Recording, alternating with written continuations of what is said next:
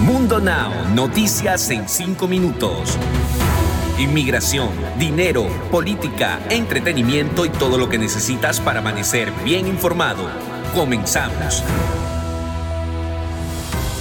Hola, ¿qué tal amigos? Bienvenidos a Mundo Now. Les saluda Alfredo Suárez junto a Lidica Yazo y Daniela Tejeda. De inmediato comenzamos con las informaciones. Más de 170 indocumentados fueron detenidos el fin de semana en el Valle del Río Grande, en Texas, una zona abrumada por la llegada de migrantes y donde las casas de seguridad para albergarlos proliferan, informó la Oficina de Aduanas y Protección Fronteriza.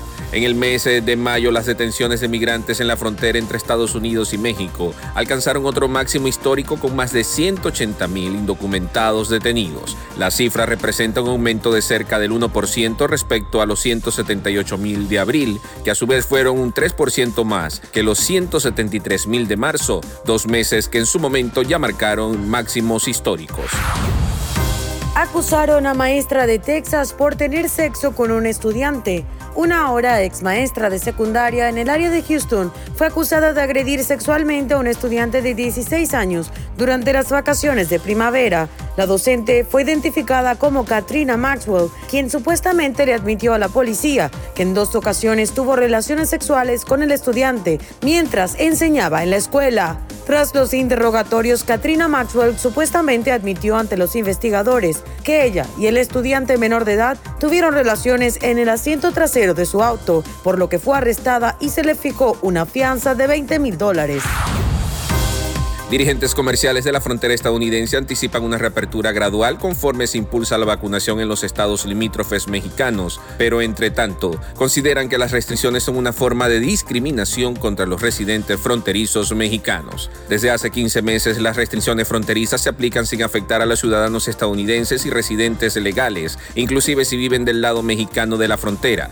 Es igualmente discriminación porque las restricciones no afectan a los visitantes estadounidenses que cruzan a México, sino únicamente a los residentes fronterizos con visa que quieren cruzar la frontera, dijo a EFE el director ejecutivo de la Cámara de Comercio de San Isidro, Jason Wells. Más del 70% de los estadounidenses de 30 años o más han recibido al menos una vacuna contra el COVID-19, informó la Casa Blanca, pero el gobierno del presidente Joe Biden no alcanzará su objetivo de que el mismo porcentaje de todos los adultos de Estados Unidos hayan sido vacunados para el 4 de julio, cuando la nación celebra el Día de la Independencia. Un funcionario de la Casa Blanca dijo que ahora está redoblando su enfoque de vacunar a los estadounidenses de entre 18 y 26 años que han mostrado tener menos probabilidades de recibir una vacuna cuando esté disponible para ellos. Aún así, la tasa nacional de nuevas vacunaciones ha disminuido vertiginosamente durante el último mes, a pesar de que están más disponibles. Y ahora espero esté bien sentado porque le cuento que llegó el momento que más estaba esperando. Obviamente le hablo de lo más actual en el mundo del entretenimiento.